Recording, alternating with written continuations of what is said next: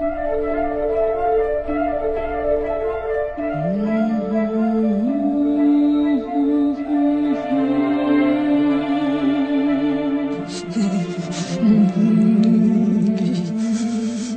sonido de las letras. Al compás de Juan Villoro.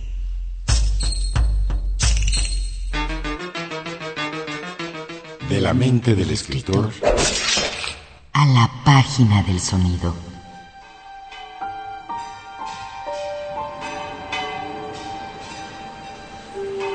Ahí sentado en la banqueta, Alejandro se sintió más feo que nunca. Tentó las barbas que le brotaban desordenadamente.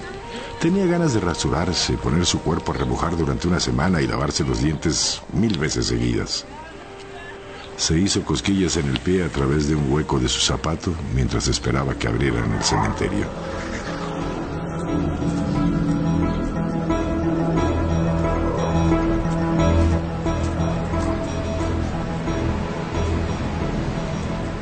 Era una de esas tardes en que las tiendas cierran un poco más temprano, la gente saca sillas a la calle, el aire tiene una espesura que no conoce los días claros del verano y el cielo es como una rebanada de fruta.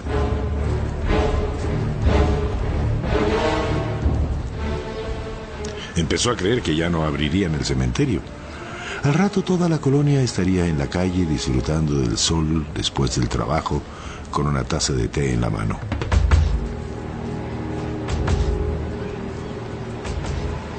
Alejandro cruzó decidido hacia la acera de enfrente, como un vaquero que avanza desafiante por la calle principal del pueblo, a sabiendas de que todos lo observan, detrás de barriles y mesas de madera, aunque él se dio cuenta de que nadie le prestaba atención.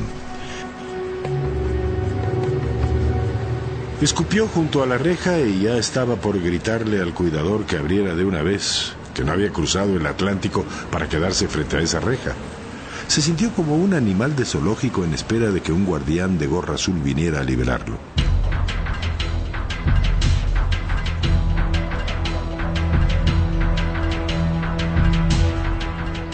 Y estaba precisamente por gritar a todo lo que dieran sus pulmones en el aire anaranjado de otoño cuando vio que una muchacha venía por la banqueta.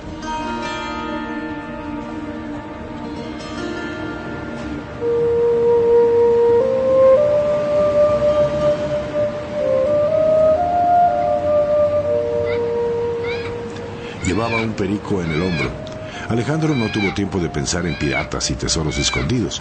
Solo vio el vaivén de ella que avanzaba como un barco con las velas desplegadas. Volteó a ver al perico que cerraba los ojos para recibir la brisa y entonces tampoco pensó en las costas orientales, pero tuvo la impresión de que la muchacha iba como flotando sobre el agua, navegando en la banqueta hasta que el perico brincó del hombro para correr entre las sillas y las mesas improvisadas para el té.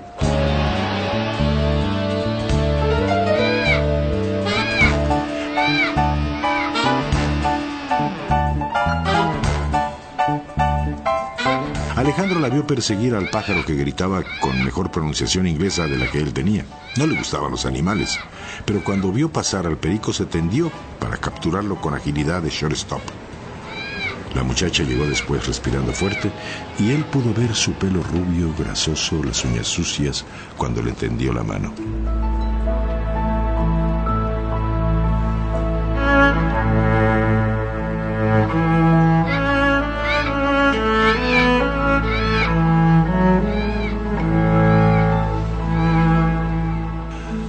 Se llevó al perico y entonces la vio alejarse de espaldas lentamente entre las sillas y los rostros pálidos de quienes tomaban el sol.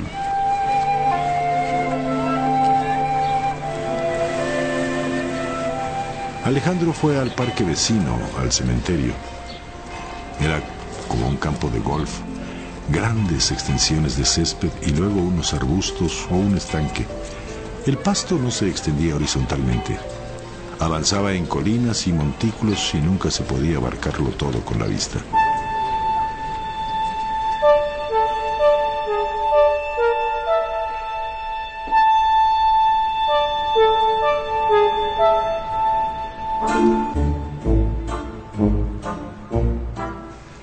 Alejandro se instaló arriba de un montecito para ver las tumbas que se desperdigaban al otro lado entre matorrales y arbustos secos. Era un panteón decididamente horrible.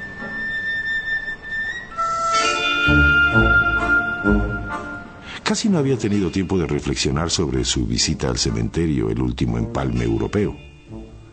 Sí, porque después vendría el regreso al altiplano y entonces se iba a enfrentar a lo de siempre.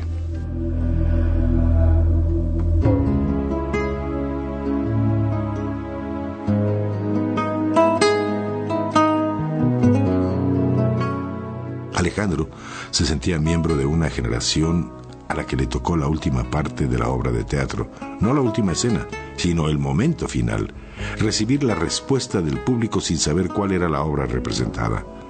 Él formaba parte de los que venían después, después de todo, del movimiento de 68 y del Festival de Avándaro.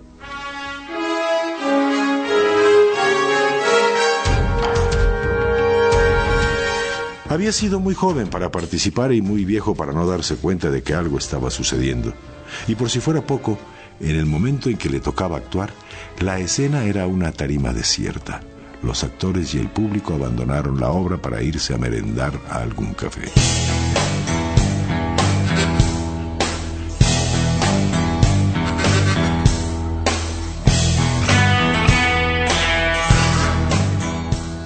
El viaje a Europa aparecía como una forma de evitar el escenario vacío.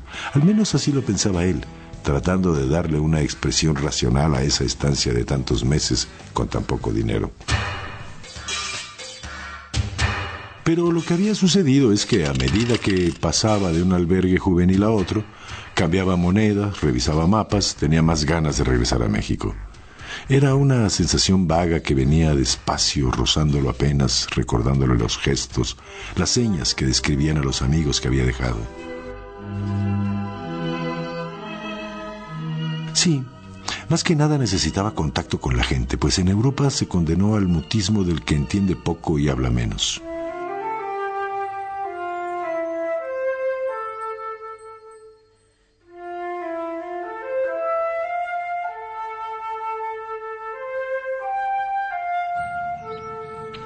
Sintió el olor del pasto, un agradable aroma de la hierba que comienza a pudrirse. Se paseó por el parque hasta que le dio miedo estar solo.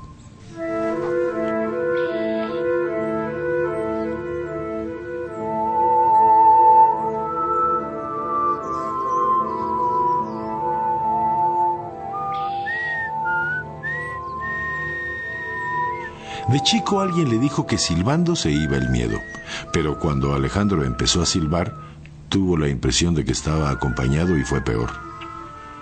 Si no estaba solo, alguien podía salir de un arbusto y degollarlo para apropiarse de la moneda de diez peniques que él tenía en el bolsillo.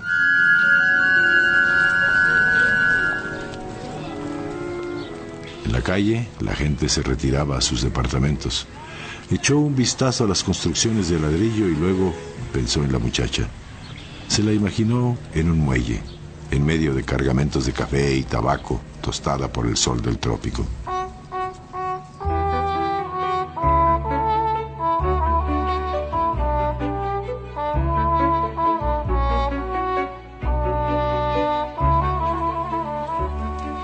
Alejandro vio que una pareja todavía estaba en la calle. Los ayudó a meter las sillas y la mesa. Le dieron unos peniques de propina y él se sintió más prangana que nunca.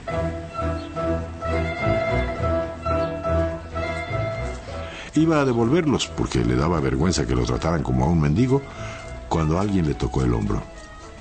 Era la muchacha.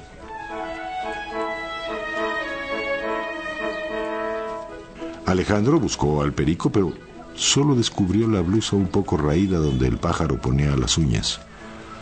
Volteó hacia la pareja para decirles en español que cómo le daban propina, pero la puerta ya estaba cerrada.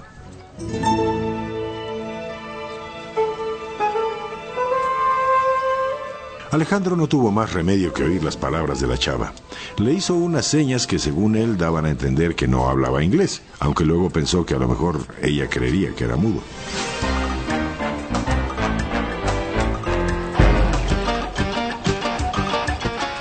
Alejandro aleteó con las manos para preguntarle por el perico. Ella se rió, haciendo una pantomima que significaba más o menos que el perico se había dormido. ¿Envuelto en una toalla? ¿Con mi capuchón? Alejandro pensó que era malísima explicando con señas y que además debía estar loca.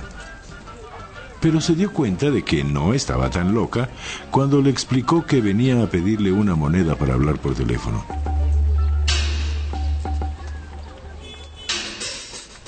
Alejandro vio los dedos simulando la moneda y luego el índice girando frente a la oreja. Le dio tanto coraje que le pidieran dinero como antes le había dado que se lo regalaran. Inventó que sin su dinero se iba a morir al día siguiente. Ella opinó que era un tacaño. Por un rato dejaron de hacer gestos. Él tuvo miedo de que ella se fuera, después de todo era la única persona con la que se entendía en varias semanas. Así es que le pidió que cruzaran la calle.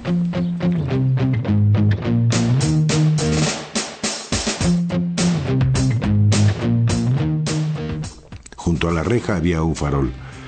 Alejandro vio el cuello de la chava marcado con pequeñas líneas grises. Le tomó las manos para verle los nudillos.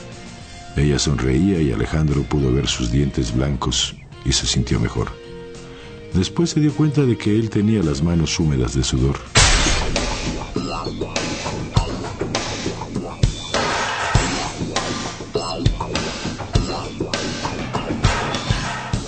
Señaló hacia el cementerio y luego ahuecó sus manos en torno al pelo y la barba, como describiendo la cara de Santa Claus. La muchacha no entendía muy bien porque Alejandro no paraba de hacer gestos, pero poco a poco fue comprendiendo la cara que Alejandro describía. Le dio un apretón de manos y sacó de su bolsillo una estrella roja. Por primera vez en muchos días Alejandro se sintió de veras contento. Después del tiempo que llevaba con ganas de terminar su recorrido, porque ya no estaba de viaje, sino solo durando allá tan lejos, se sintió emocionado y entonces hizo unas señas como de tirarse de un trampolín. Pero tuvo que ser más explícito porque la muchacha no entendía.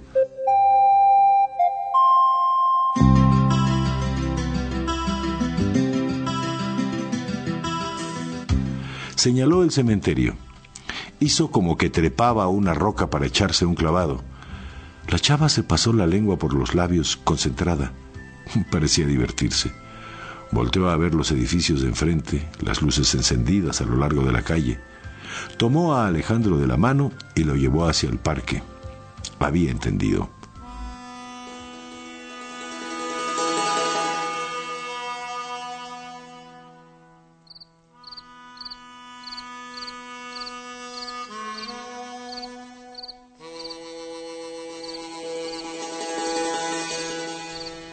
Ahora no le dio miedo pasar entre los arbustos buscando la barda del cementerio.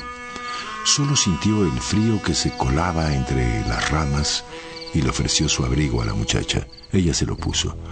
Alejandro se frotó las costillas para alejar el frío. En ese momento era el hombre más flaco del mundo. Trepó la barda sin darse cuenta de que los dedos de los pies se le entumían con el viento. Se sentó arriba, ella se rió al ver el agujero que él tenía en su zapato.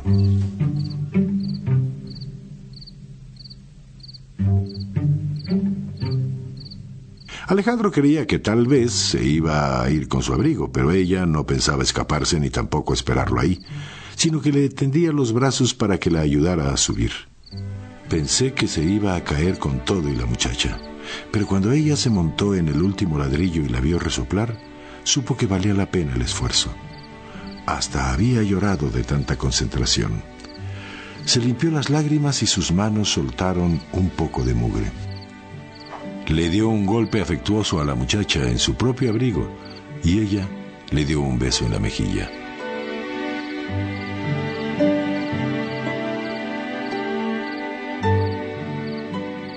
Sintió la boca tibia sobre el cachete helado y se puso tan contento que brincó hacia el cementerio.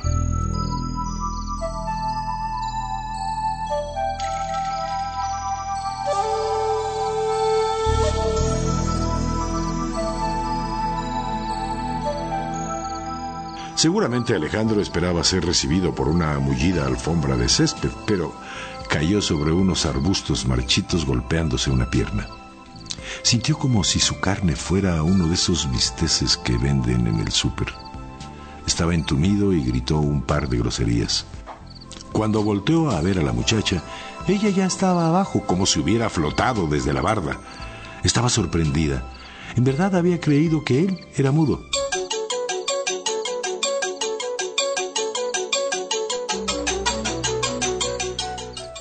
México, dijo él, señalándose el corazón con patriotismo. Oh, dijo ella, describiendo con las manos un sombrero enorme.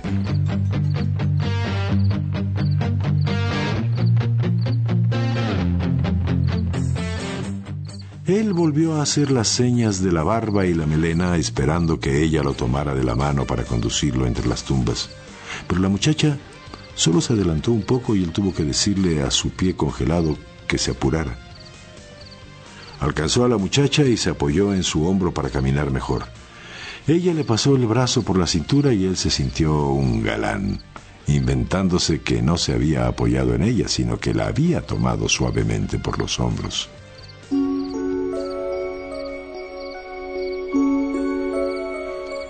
Estaba muy oscuro, pero la muchacha conocía perfectamente el cementerio. Esquivaba las cruces, los ángeles de yeso, con gran familiaridad. Alejandro se paró en seco. Trató de preguntarle si había alguien de su familia enterrado en ese lugar, pero no se dio a entender. Ella comenzó a hacer varios ademanes, cambiar flores, limpiar lápidas, y Alejandro fue comprendiendo que ella arreglaba el cementerio. Le pareció horrible. Además, las tumbas estaban en completo desorden. Trató de explicar que aquello era un tiradero, pero sus ademanes más bien representaban una explosión atómica. De cualquier forma, ella le entendió. Hizo la seña que había hecho cuando le pidió la moneda para hablar por teléfono. Él le acarició el pelo. Sentía compasión por la muchacha, que por su culpa ni siquiera había hablado por teléfono, aunque la llamada no debía ser muy importante. Ella le pidió que siguiera,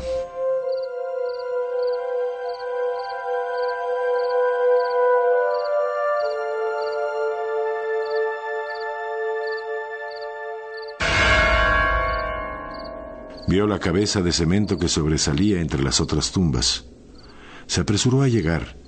Frente a la lápida había unos claveles rojos. La muchacha tomó uno y mordisqueó los pétalos mientras él veía la tumba.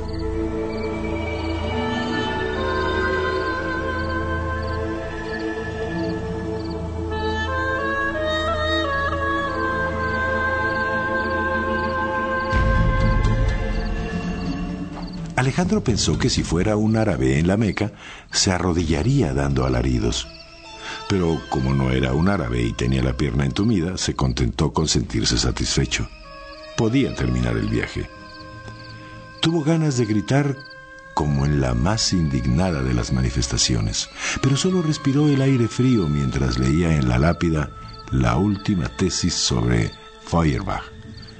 Siempre creyó que su viaje a Europa tendría un sentido último, un punto en el que solo iba a poder decir basta y dar media vuelta de regreso a México a platicar cómo sobrevivió con tan poco dinero. Pero ahora solo veía el brillo de los faroles en la calle como una alucinación después de no comer en días y días, el cielo convirtiéndose en un oscuro paladar, la atmósfera que pierde su código.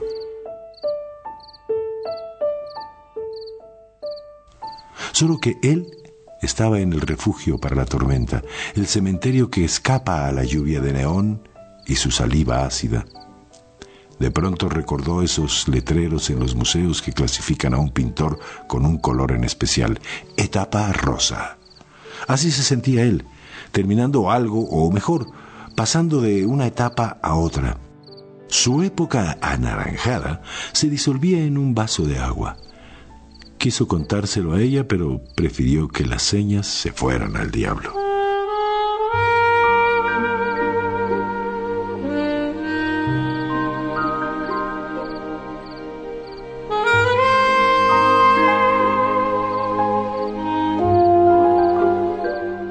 muchacha vio los ojos brillosos de Alejandro.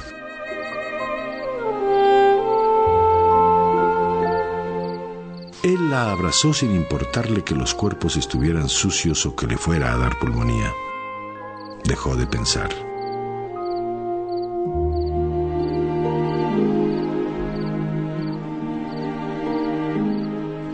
En el mundo ya no había otra cosa que no fuese el pelo rubio frente a él, las respiraciones que comenzaban a mezclarse en la oscuridad.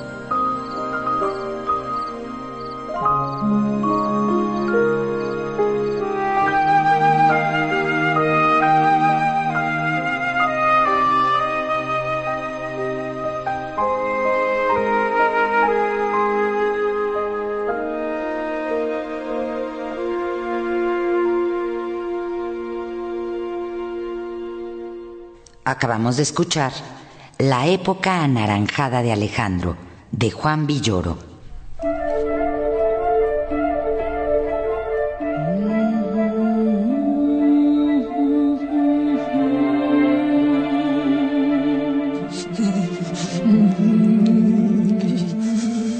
El sonido de las letras.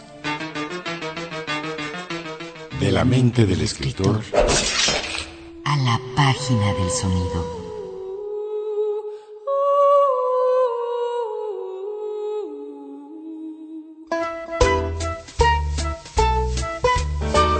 Participamos en este programa Antonio Fernández y Antonio Calderón. Adaptación radiofónica Pilar Muñoz. Narración Mario Díaz Mercado. En una producción y ambientación sonora de Lourdes Mugenburg para Radio Educación.